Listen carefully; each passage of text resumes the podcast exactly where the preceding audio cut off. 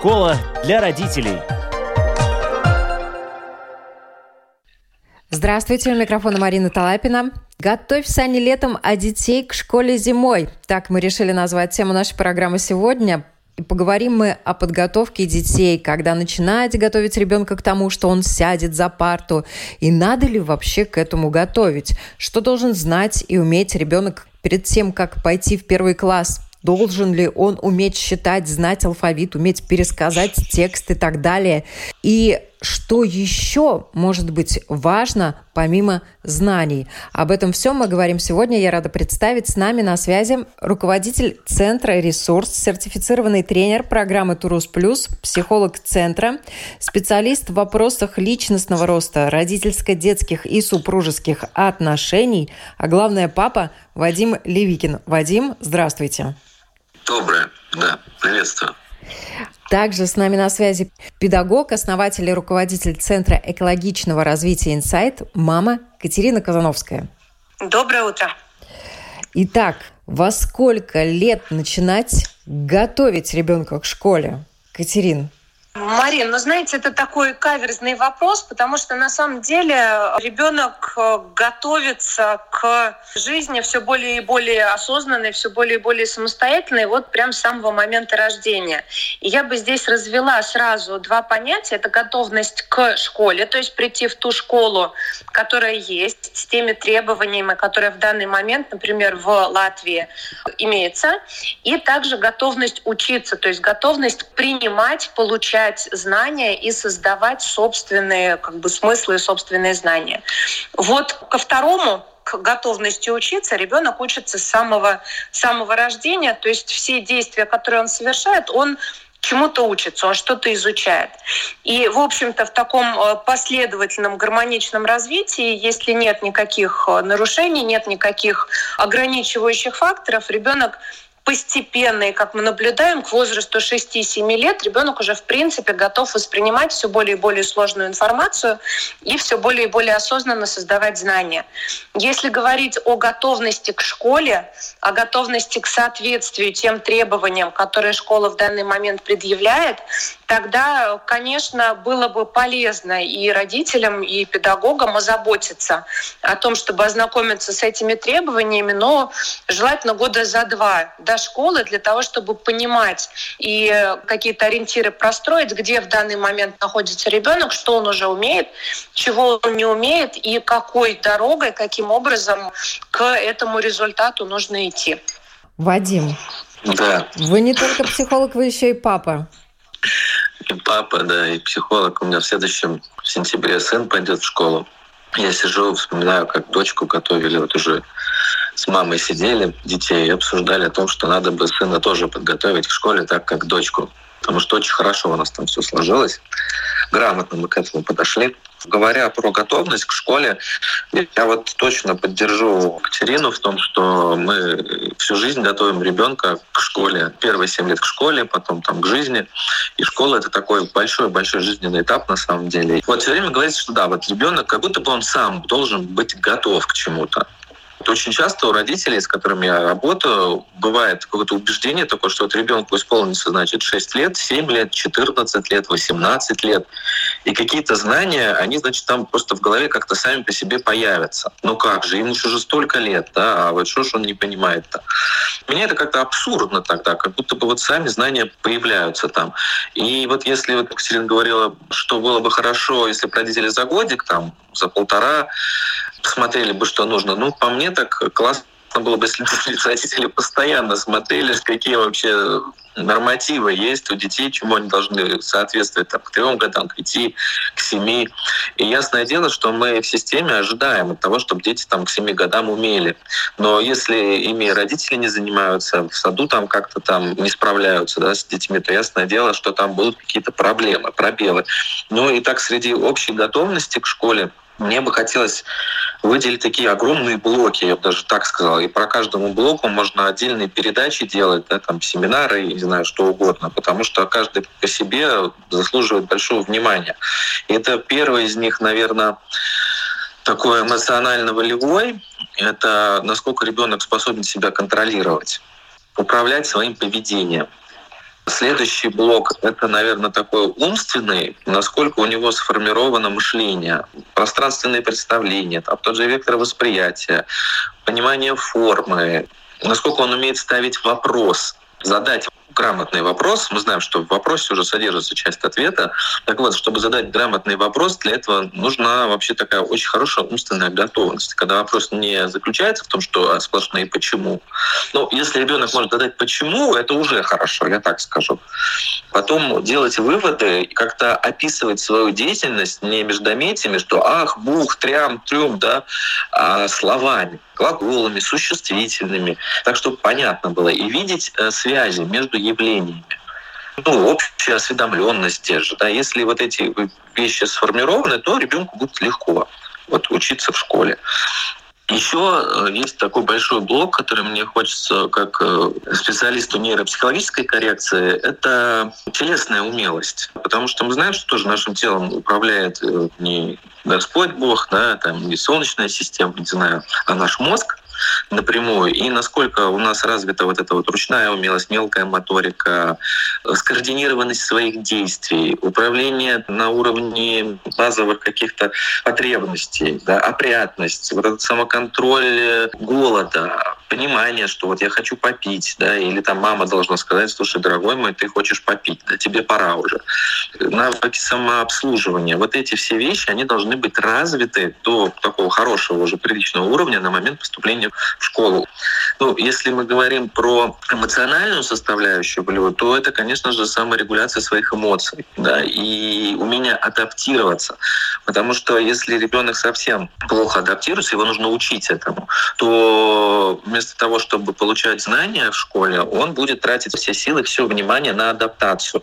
Ну и в то же самое время мы можем говорить там, о социальной зрелости, какое-то умение простраивать контакты, держать личную позицию, позицию ученика, слушать старших, выполнять правила, отвечать за свои поступки, умение договариваться, иметь внутреннюю мотивацию для того, чтобы учиться соответствовать правилам. Да, то есть это такие большие-большие блоки, которые должны сложиться но они складываются в любом случае в той или иной степени. Вот если они еле-еле сложились, то будут проблемы. И поэтому, конечно, классно, если разумные, ответственные родители заранее смотрят на это, могут там, с специалистом с каким-то проверить его на готовность школу, поспрашивать воспитателей в саду, понаблюдать за детьми и смотреть за тем, что можно было бы поразвивать еще. Вот ясное дело, что и нет предела совершенству, что всегда есть что развивать, и почему бы этим не заняться. Поэтому так выделить какую-то отдельную сферу, ну, мне достаточно сложно. Ну, если так в двух словах, то для меня, наверное, важна ответственность,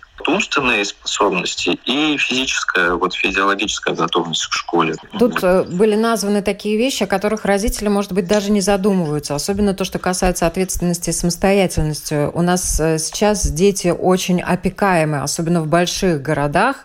Их перевозят, их ведут в одно место, в другое место, полностью контролируют время, в которое они и где должны оказаться. И у ребенка как э, такового шанса даже на попытку самостоятельного какого-то контроля, самоконтроля до школьного периода, наверное, даже и нет. Вот что с этим делать? Есть ответ, Катерина. У меня есть, да, ответ.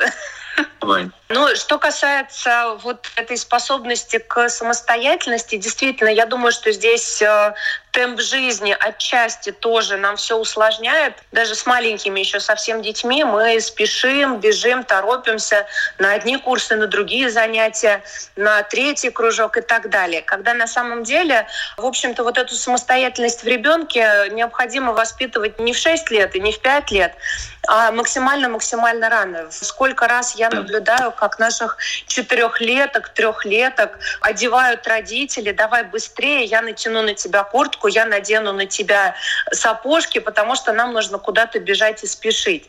В общем-то, вот эти все моменты, это момент позволения ребенку потратить 20 минут на то, чтобы натянуть задом наперед штанишки, но научиться это делать и сделать самому, и потом получить удовольствие и радость от того, что он смог, от того, что у него получилось сделать это так, как как получилось пока что, и он получил поддержку, одобрение родителя. Поэтому если говорить о самостоятельности – это процесс, который начинается с раннего-раннего возраста, когда родитель находится рядом, он в поддерживающей позиции, но он не находится в позиции «выполню за ребенка» просто потому, что мне так быстрее, удобнее, комфортнее и так далее. Я думаю, что вот с моей стороны это такой момент, который я очень хотела бы отметить. Да, я на это присоединюсь. Очень сложно переоценить вот момент самостоятельности. Ну, с самостоятельностью ответственность приходит. И действительно, как будто бы такое убеждение есть у родителей, что если я ребенка, значит, одеваю, обуваю, везде его таскаю, все за него делаю, то я хороший родитель. Вот если там вот ребенок штаны неправильно надел, значит, я плохой родитель. Дать ребенку возможность свои ошибки совершать, как будто бы это что-то неправильное. Хотя, ну, психологически, вот как психолог, я смею заявить, да, что, дорогие родители, пожалуйста, дайте детям совершать свои собственные ошибки. Более того, будьте вместе рядом с ними и проживайте с ними этот опыт, подбадривайте их. Иногда там может пристыдить надо, если он там штаны задом наперед уже 105 раз одевает, да, и никак на это внимание не обращает. Будьте с ними рядом, да, там, ругать особенно, может, не надо, но поддерживать это точно. И главное, вот как, да, вот, Катерина, вы отметили, что давайте время своим детям на то, чтобы они учились. Да, и в итоге, как у меня приятель был, часто привожу пример, молнию он постоянно застегивал ребенку, да, я не мог на это смотреть, душа кровью обливалась. Да, ну, друзей же не слушают, вы же понимаете, да? И если в совокупности посчитать, сколько времени потрачено на то, чтобы застегнуть ребенку молнию, вот часов, я не знаю, да, то, в принципе, сколько минут? 10 раз по 3 минуты, если вы потратите на то, чтобы научить ребенка застегивать молнию, ну, если там все хорошо у ребенка со здоровьем, то, в принципе, он научится, да, но эти 10 минут, 20 надо выделить и позволить, и он станет самостоятельнее. И вот это вот самостоятельность — это прямо вот бич всего. Оттуда вот все и происходит. Ну, есть другая крайность, да, это попустительство, когда родители просто бросают своего ребенка, там пусть выберется сам. Такого все меньше и меньше, конечно, но это тоже не вариант. Потому что ребенка надо учить быть рядом, показывать, делать вместе с ним, быть рядом, когда он ошибается, поправлять его. Но помимо ответственности, да, такой самостоятельности, мне кажется, что Следующее, что туда идет, это умение действовать по правилам и отвечать за свою территорию. За территорию это вот как убирать игрушки, и там у нас рождаются обязанности. То есть для того, чтобы идти в школу, необходимо понимание того, что такое обязанности. И они вырастают да, из этой самостоятельности. Чем взрослый от ребенка отличается? Тем, что он самостоятельный. А что самостоятельного? Но обязанности есть. И обязанности — это не когда я хочу, это не выполнение просьб мамы. Нет, обязанности — это то, что мы делаем всегда, примерно там в одно и то же время, вне зависимости от того, какое у кого настроение. Да, то есть игрушки мы убираем всегда там перед сном или всегда перед ужином, или там поиграли, убрали. Да, не должен быть порядок все время в комнате. Это абсурд. Но он может там быть 2-3 дня, в 2-3 раза в день. Да, и вот приучать ребенка к тому, что вещи лежат в шкафу, раскладывать их, складывать их, да, убирать за собой. Вот эти все вещи такие, они дисциплинируют и без этого в школе будет очень трудно даваться. Есть, конечно, правила. Правила того, как мы себя ведем в кафе, правила того, как мы себя ведем с незнакомыми людьми, со знакомыми людьми, как мы себя ведем в магазине, как ведем себя в детской комнате, как договариваться с другими. И когда мы этому уделяем внимание, учим этому ребенку, спрашиваем его, учим его анализировать, тогда он готовится к тому, чтобы пойти в школу и быть к ней готовым. А если мы там все за ребенка делаем, простите меня, да, таскаем его везде сюда поставили, здесь забрали, то, ну, конечно, что все из благих намерений совершается, но толку в этом мало. Надо прислушиваться, когда ребенок хочет э, что-то сделать и говорит, я сам, пускай он попробует сам, это да, сделать, да. дать ему эту возможность. Вадим, вы сказали, что очень грамотно вам удалось подготовить дочь к школе. Поделитесь, пожалуйста, своим опытом. И что означает для вас грамотно? Это было до 1 сентября или уже когда ребенок пошел в школу? Наверное, не, неправильно немножко сказал. Мы сделали очень грамотно не до, а вот с 1 сентября. Организовали все вот это, как научить ребенка учиться. Важно, когда ребенок идет в школу, первый год, два родители, чтобы научили ребенка учиться в школе. До этого нужно учить ребенка учиться в садике, вот быть в садике, да, спрашивать, что ему там трудно с учителя. Ну, там больше задача, конечно, воспитателей. На мой взгляд, самое важное, почему ребенок был готов, это потому что у нее были обязанности, за которые она отвечала. У нее были вещи, за которые она отвечала, за порядок этих вещей. Да, я причем не могу сказать, что она не забывает, там, да, она, как и все дети, там может что-то забыть, потерять, ну да. Но она отличается тем, что она может пойти проверить, то ли она взяла, то ли она разложила. Если она что-то где-то разлила, то ребенок не прячет это, потому что боится, что ему влетит, а ищет способы, как решить эту проблему. Найти старшего, обратиться за помощью показать. Да? И вот эти моменты, они свидетельствуют о такой самостоятельности ребенка, что вот он сам может пойти и посмотреть эти моменты. Следующий момент очень важный — это умение ориентироваться. Да, школа — это большое пространство, где много чего происходит. И очень важно, чтобы, попадая в новый класс, вообще в новое помещение, в новое пространство ребенок умел ориентироваться в нем, адаптироваться. Я лично да, учил дочку, как что нужно делать для того, чтобы привыкнуть к месту. Обойти по периметру, ну, мальчики это лучше делают. Как бы с палкой, да, пойти все кусты побить палкой, да, чтобы там, выгнать змеи, я не знаю, кого-нибудь еще. Да, но вот когда мы совершаем эти действия, посмотреть что-то взять, покрутить в руках, там, залезть под парту, посмотреть, что там. Да, вот исследовательская такая позиция, она помогает адаптироваться. Ну и следующий момент, очень важный, это, конечно, умение договариваться с другими. Моей дочке повезло больше в том плане, что у нее очень много лагерей было уже к тому моменту, и она, конечно, умела быть среди детей. Вот эти вот лагеря, когда ребенок имеет возможность побыть без родителей, кучей других детей, и попользоваться своими навыками заправления кровати, складывания вещей по местам, нахождение без родителей, когда ребенку нужно самому о себе заботиться. Это очень все полезно, да, оставлять детей в гостях где-то, да, у знакомых потому что там за ними не будут так ухаживать, как дома, да, и ребенок взрослеет благодаря этому. Ему самому нужно о себе заботиться. И чем лучше ребенок это делает, тем проще ему будет в школе. Вот прямо проще. Еще один важный момент, который тоже у нас есть в семье, он как-то культивируется. Я очень рад этому, то, что вот есть эти профессиональные какие-то э, заморочки. Это спрашивать помогать ребенку задавать вопрос и спрашивать ребенка когда ребенок отвечает на вопросы взрослого, если терпеливо ждать, то он учится думать думать и размышлять. Он формулирует эту мысль свою. Если не спрашивать его, а только говорить ему, то вот эта способность, она не развивается. Поэтому очень классно, когда родители спрашивают ребенка, наблюдают за его размышлениями, дают ему возможность поразмышлять вслух. И вот это вот очень-очень полезно, потому что в школе это необходимо.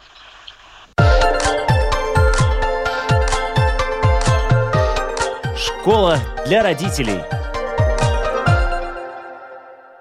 Я напоминаю, уважаемые слушатели, мы сегодня говорим о подготовке к школе, и у нас два замечательных специалиста, Вадим Левикин и Катерина Казановская. Эти два года и для школьников, и для дошколят выдались очень сложными.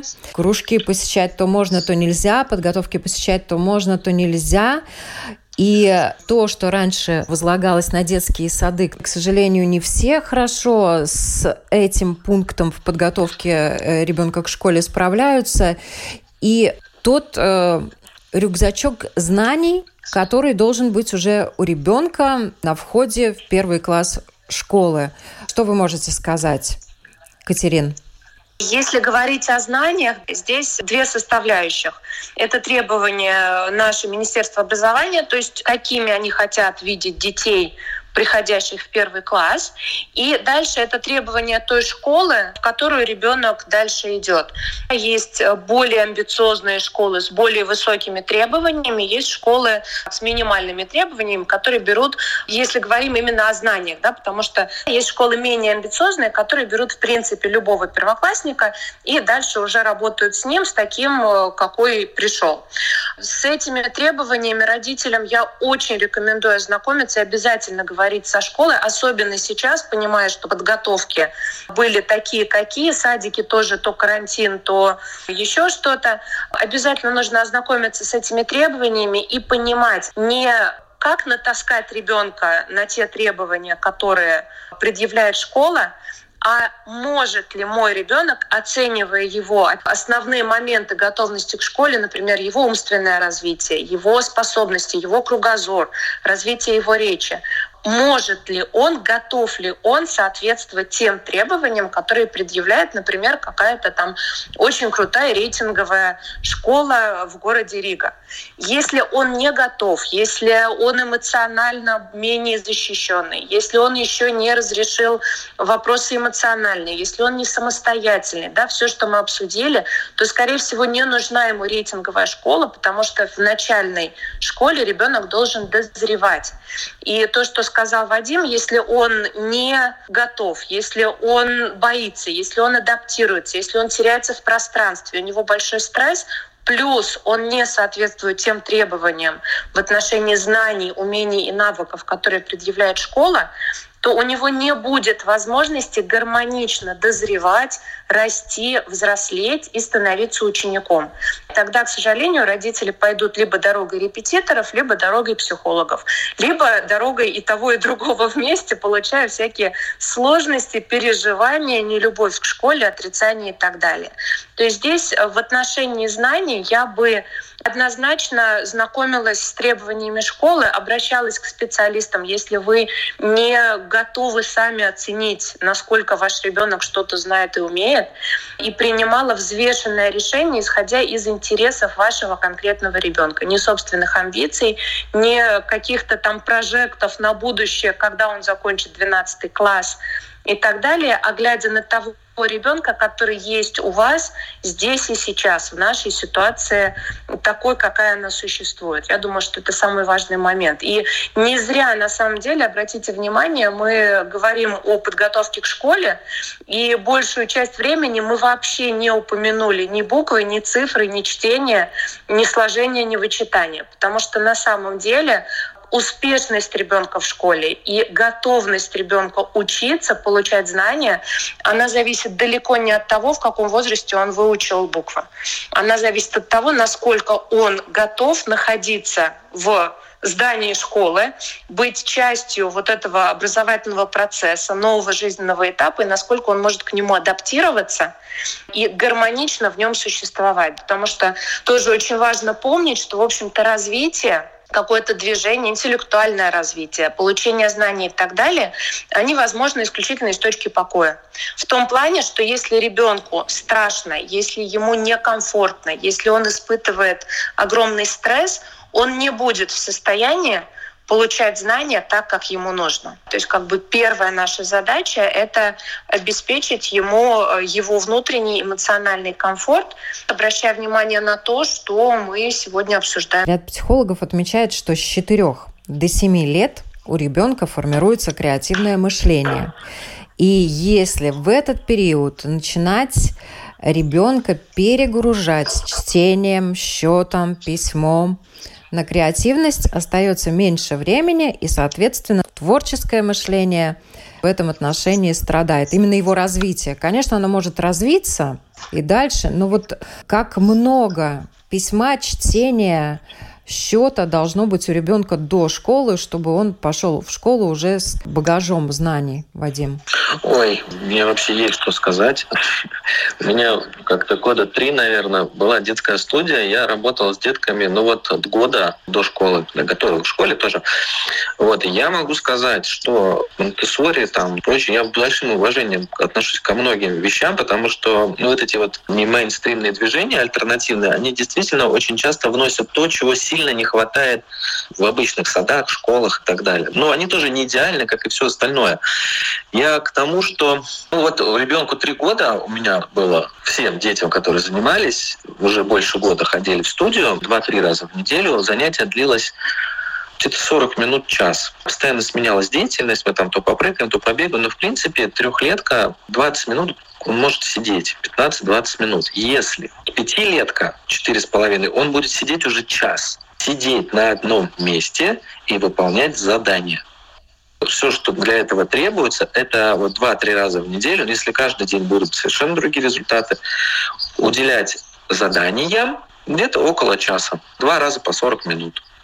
Можно по 20 минут, по 10 минут, если это мелкие, да, совсем там пятилетка, шестилетка, они уже могут сидеть. И просто берешь тетрадку, садишься вместе с ребенком один-два раза в день, да, и вот 20 минут просто что-то делаешь. Ну, согласно вот этим вот по возрастам, которые есть задания.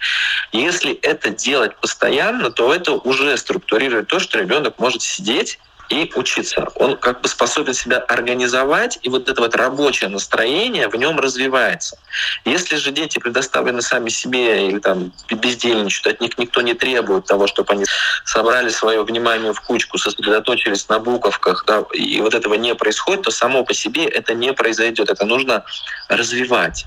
Если у вас есть задача, дорогие родители, учить язык или учить математику, решать логические задачи какие-то, то часа в день, каждый день, 40 минут, 30 минут, но каждый день или через день, да, в одно и то же время, там, или утром и вечером, этого достаточно для того, чтобы ребенок приучался сидеть, смотреть, контролировать свои движения. Да? Ну, если он еще сидит за партой с другими детьми, поэтому вот эти вот студии развития, куда можно привести ребенка так, чтобы он получил этот опыт, это прекрасно. Единственное, что, конечно, сейчас вводят все, вводят школы. Я как школьный психолог в школе тоже работаю. Могу сказать, что очень трудно сейчас, потому что дети, которые не ходили, они вот эти навыки социальные, да, самоконтроля, общения договора с другими, управление своим поведением, своими вот эмоциями, научиться направить свое внимание куда-то. Вот те родители, у которых дети сидели и читали книжки, с которыми читали книжки, решали задачки, тетрадки, те способны, те могут. Значительно лучше, чем те, которые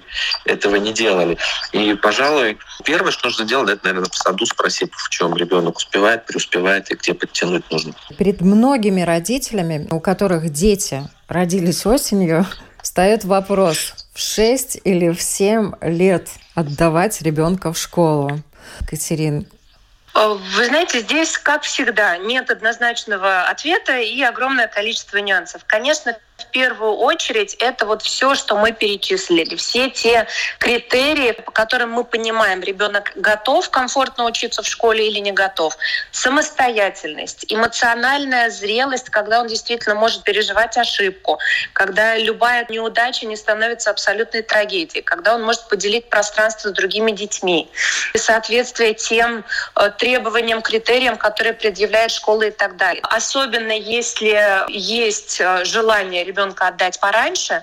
К этому действительно нужно очень серьезно относиться. И я бы, конечно, рекомендовала обращаться к специалистам и получать взгляд незамыленный другого человека и не обремененный безусловной любовью к своему чаду. Потому что, конечно, для каждого из нас наш ребенок очень часто самый способный, самый умный, самый талантливый. И здесь очень важно увидеть объективную ситуацию. Несколько еще моментов, те, которые я всегда родителям проговариваю, разговариваю, это больше уже даже про физиологию, чем про интеллектуальную готовность эмоциональную, о которой мы сказали. Я всегда советую родителям, которые в однокомнатном перепутье, отправиться к физиотерапевту и оценить, насколько вообще физически по своему развитию ребенок готов сидеть за партой, насколько он готов сидеть за партой и писать насколько он готов высиживать то количество часов, которые необходимо высидеть в школе. Потому что, к сожалению, школа — это про сидеть за партой, в общем-то, достаточно неподвижно. Наши многие школы еще не готовы к такому более физиологичному обучению, когда ребенок может двигаться, может вставать, может выбирать ту позу и то место, где ему комфортнее в данный момент сидеть. Я бы смотрела на то, насколько вообще позвоночник ребенка, его мышечная система, мышцы спины, шеи, насколько они развиты. Потому что если ребенок такой маленький, щупленький, тоненький, слабенький, даже если у него головушка уже очень прям такая серьезно развитая и так далее, ну тогда готов ли он сидеть за партой? Не получит ли он какой-нибудь склез за первый год жизни? Не замкнет ли ему шею, потому что он не может ее так долго держать? Не сядет ли у него зрение, потому что еще не развиты мышцы, и для него эта нагрузка окажется непомерной? То есть эти моменты, на которые действительно стоило бы обращать внимание, в первую очередь, конечно, родителям тех детей, у которых есть э, желание отправить их пораньше в школу, то есть шестилеток. Здесь очень важно эти моменты видеть. Дальше, ну, можно даже копнуть еще глубже, вообще посмотреть на генетику, особенно если касается девочек. И вы понимаете, что если у вас э, в семье там по женской линии достаточно такой ранний пубертат, и девочки вызревают очень быстро, и есть шанс, что она уже в третьем классе будет прямо такая девушка-подросток, а ее одноклассники еще будут сидеть и ковырять в носу, тогда, конечно, социальный момент тоже имеет значение. Таких детей, если они готовы по остальным критериям, ну, наверное, имеет смысл отдавать пораньше, для того, чтобы им проще было строить отношения с одноклассниками. Они просто на одном языке говорят, они будут вызревать одновременно. То есть масса-масса вещей, на которые нужно обращать внимание, о которых нужно думать.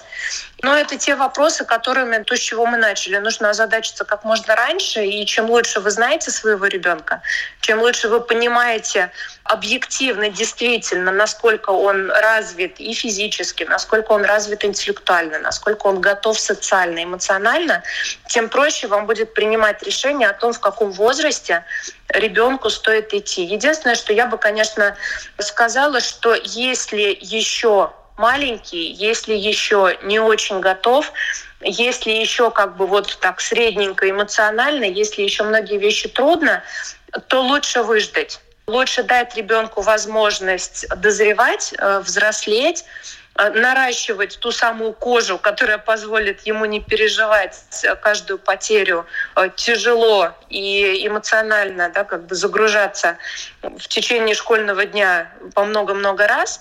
Дальше у детей, которые комфортно, хорошо, стабильно учатся, у них огромное количество возможностей сокращать время учебы. Старшая школа позволяет э, проходить э, три года за два старших. Можно выбирать дорогу профессиональных техникумов, можно выходить, например, после шестого класса в серьезные школы, амбициозные гимназии, там первая, вторая, третья гимназии и так далее. То есть э, любая дорога успешная старшей школы, а нас очень интересует успех, в общем-то, если говорить о будущем ребенка, его успешность э, в старшей школе, когда он выходит на выбор профессии, она обусловлена тем, насколько комфортно ребенок сможет решить свои возрастные задачи и дозреть э, в первые вот 4-6 лет обучения. Вот эти моменты я бы обратила внимание обязательно. Вадим, а есть мамочки, встречались, часто ли встречаются, которые в пять лет хотят ребенка отдать, если он очень хорошо, быстро осваивает именно знания? Мамочки. Ну, я извиняюсь я за дискриминацию папочек. А папочки я тоже есть? Ну, я свою дочку чуть в пять нет, но ее не взяли. Не в пять, а только только шесть, там как-то как заморочка такая была. Но есть, когда дети готовы и их можно. Я лагерями очень много занимаюсь, и вообще мы детей с 7 лет берем в лагеря. Но у меня были дети в пять с половиной лет, девочки обе.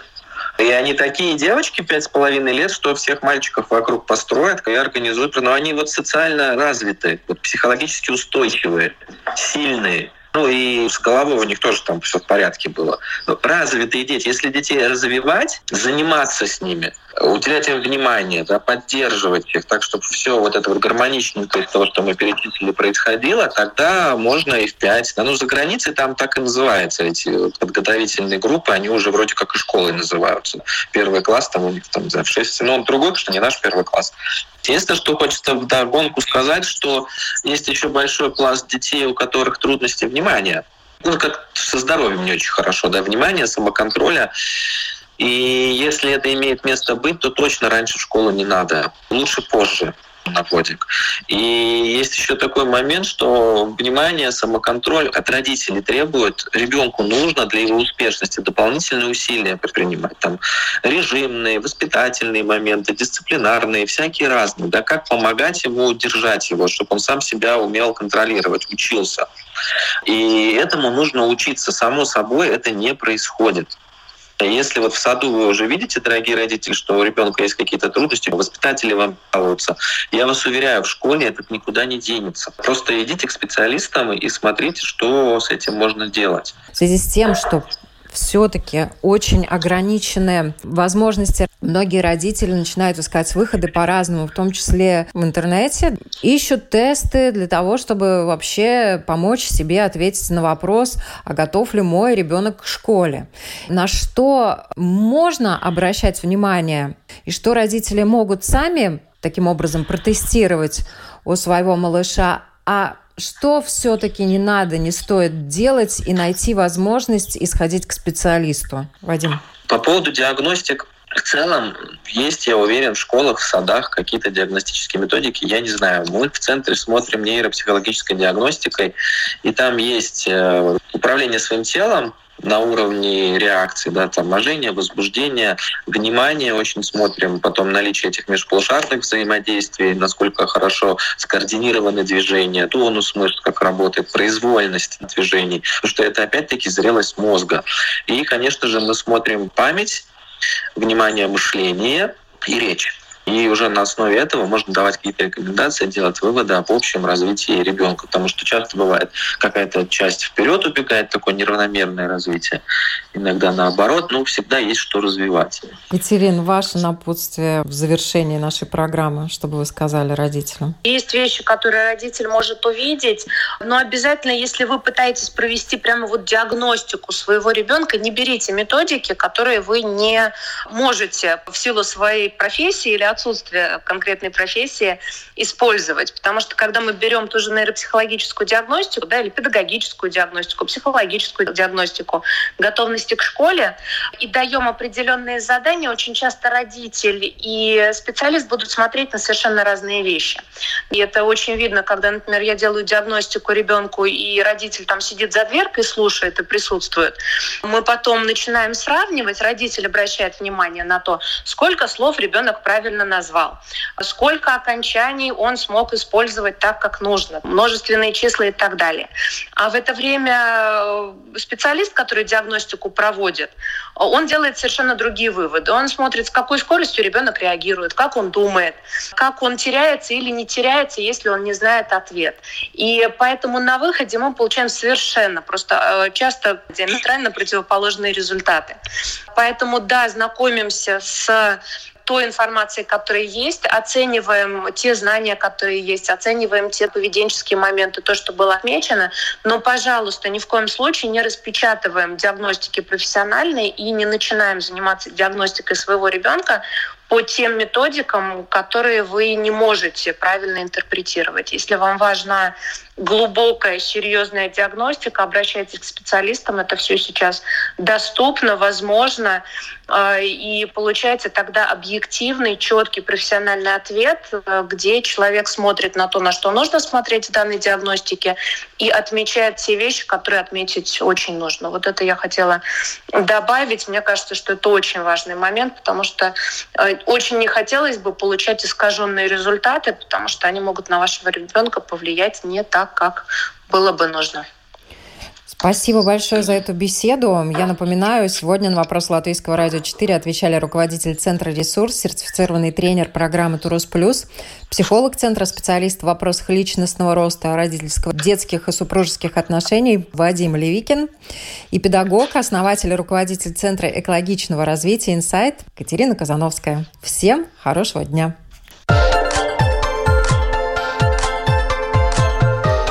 Школа для родителей.